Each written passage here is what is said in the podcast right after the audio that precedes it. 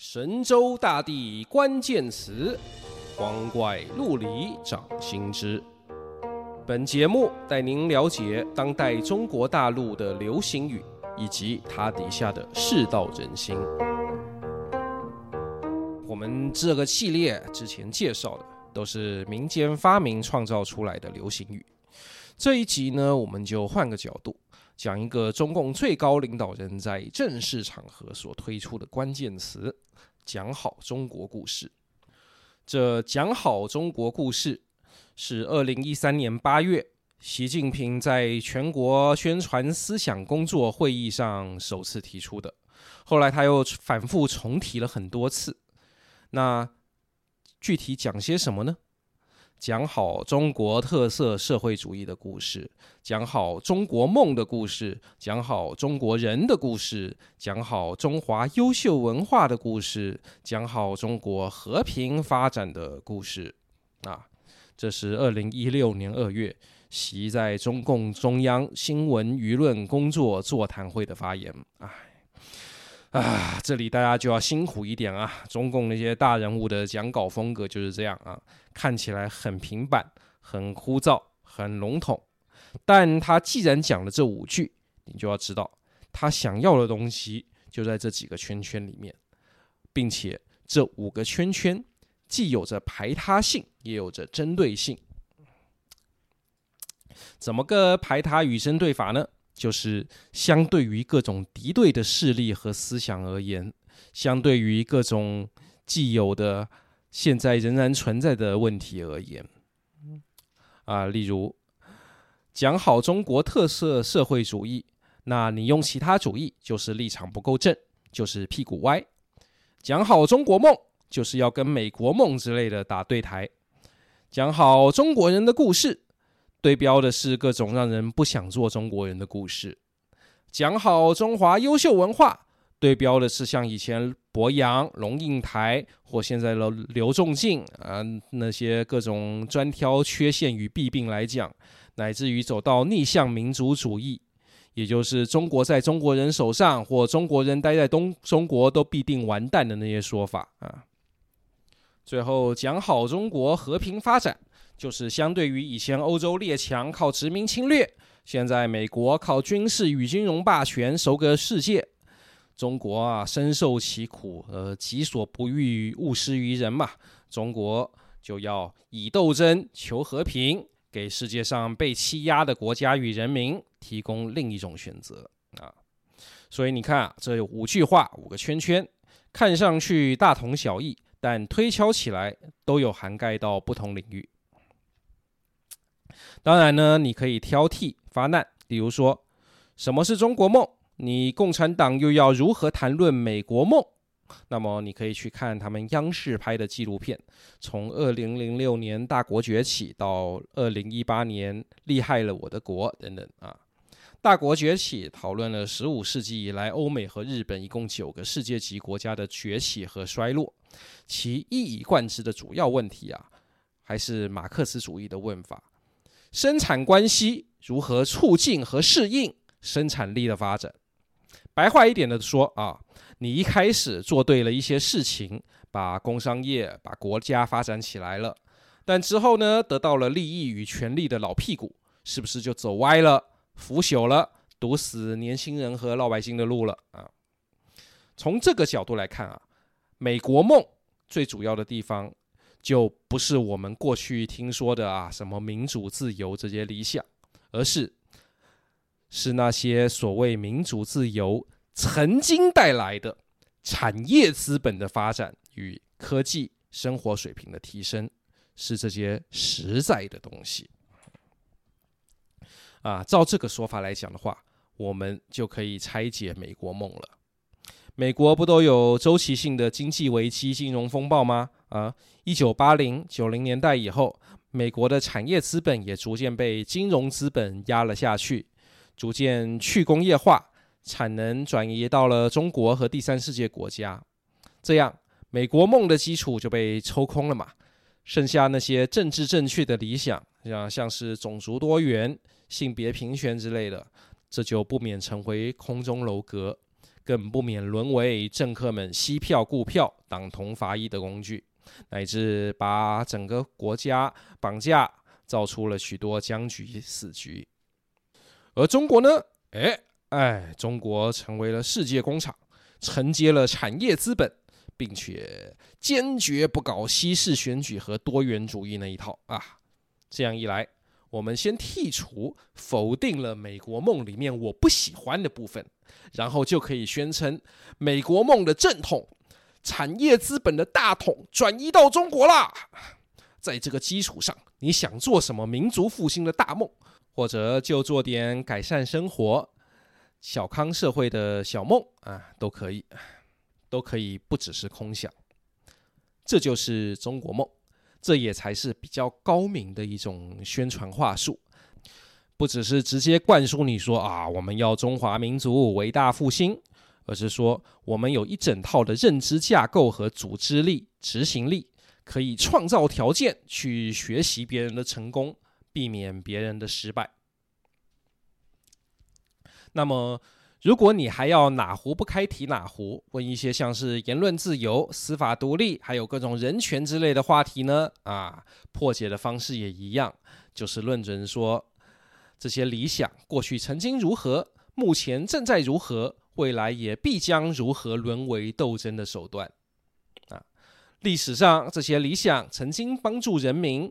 打倒一些封建王权，解放了产业资本的束缚啊，体现了一定的进步性。但现在，它是被西方金融资本操纵的国家与媒体集团用来压制世界各国的主权与产业啊，这就变成反动的了。所以，如果你还要讲这些，就是被人利用而不自知，是被人卖了还帮人数钱啊等等。你不要说你追求的是真正的自由与人权，你越觉得你是真的，你就越是被坑的啊！不接受辩驳。官方媒体和中共官方的作品通常不会把话说得这么透。呃，你哪壶不开提哪壶，他一般也就是把你按下去，然后指旁边说：“哎，来提这壶，这壶才是真的。”但如果是民间侧翼，例如吃爱国饭的粉红自媒体或者小说作者呢，他们就比较倾向于直接质疑或否定你的意图，再直接一点就是直接嘲笑批斗你。像刚刚提到的多元主义、性别平权，这在近年就被大陆网友命名为“白左”，过太爽的白人小资产阶级自欺欺人的伪左派思想。嗯。如果你有看一些讲到大国争霸的网络小说啊，像是穿越近代、重生几十年前之类的，你会发现啊，那些作者对这些人权理论的看法就是这样的。他们笔下的自由派，中国人也好，外国人也好，也一个个都是蠢蛋、坏蛋，或又蠢又坏。其职业又以记者、学者、作家、艺术家居多。换言之呢，你能想象到的对。文青的污名化、妖魔化描写，在那些小说里就通通都有。相对的，像川普那样喊着“啊，让美国再次伟大”的老白男，在大陆见证爱好者间的人气就极高。因为川普讲的老派美国梦，要工业回归美国，这种崇尚实业的想法，正是中国大陆从官方到民众都认同的。然而，大家又很明白，川普做不到，美国做不到。川普想要美国重新做起来的事，都是中国已经做成或正在做的，这样感觉起来就更爽。嗯，当然啊，这种发展主义或者说工业党的话语，会忽略或否否定掉很多人。例如啊，这个句型：发展总有代价，我就是那个代价。啊，都说中国有人口红利。我就是红利之一啊！九九六拿低薪还背房贷，嗯。更加明显一些的是龙应台二零一五年在北京大学的演讲。我不在乎大国崛起，只在乎小民尊严啊！他在这场演讲中公开对中国梦提出了质疑。那么，讲好中国故事的这一方是如何反驳的呢？答案就是。没有大国崛起，何来小民尊严？龙应台不应该把这两项对立起来。中国也应该是我全都要。但当然嘛，过去难免有不能兼顾的时候，对不对？啊，那都是必要的牺牲，时代的局限，发展的阵痛，艰辛的探索，无奈的选择，深刻的教训，历史的遗憾。嗯，现在我们还是要有道路自信，文化自信，团结在国家领导人提出的共同富裕这个理念下，就算还有暂时不能解决的问题啦。也要相信后人的智慧啊！刚刚讲的这八个五言五言句啊，从必要的牺牲到后人的智慧，也是网上阴阳怪气的常见句式，用来举一些是各种实在没办法洗白的黑历史。很多穿越小说的爽点啊，就是回到过去，靠着后见之明或者开外挂来预防历史上曾经发生的错误与悲剧，弥补遗憾。如果这真能实现，那中国必然会比现在的中国还强上许多，好上许多吧？啊，当然，现实不是小说，但人也不一定要完全活在现实里面嘛。我们的生活里总也可以有一些幻想，或者说信仰也好，百分之一到百分之九十九吧。讲好中国故事，就是要提供这样一种基于筛选过的现实的信仰，这个很有市场。总而言之呢，讲好中国故事所要对应的，是我们应该也很熟悉的鸦片战争以来一百多年屈辱的近代史。晚清自强运动、维新运动、立宪运动，明初新文化运动、国民革命都没有解决或者搞错了方向的那些问题啊，富国强兵、政治改革、德先生与赛先生啊、工业化啊这些。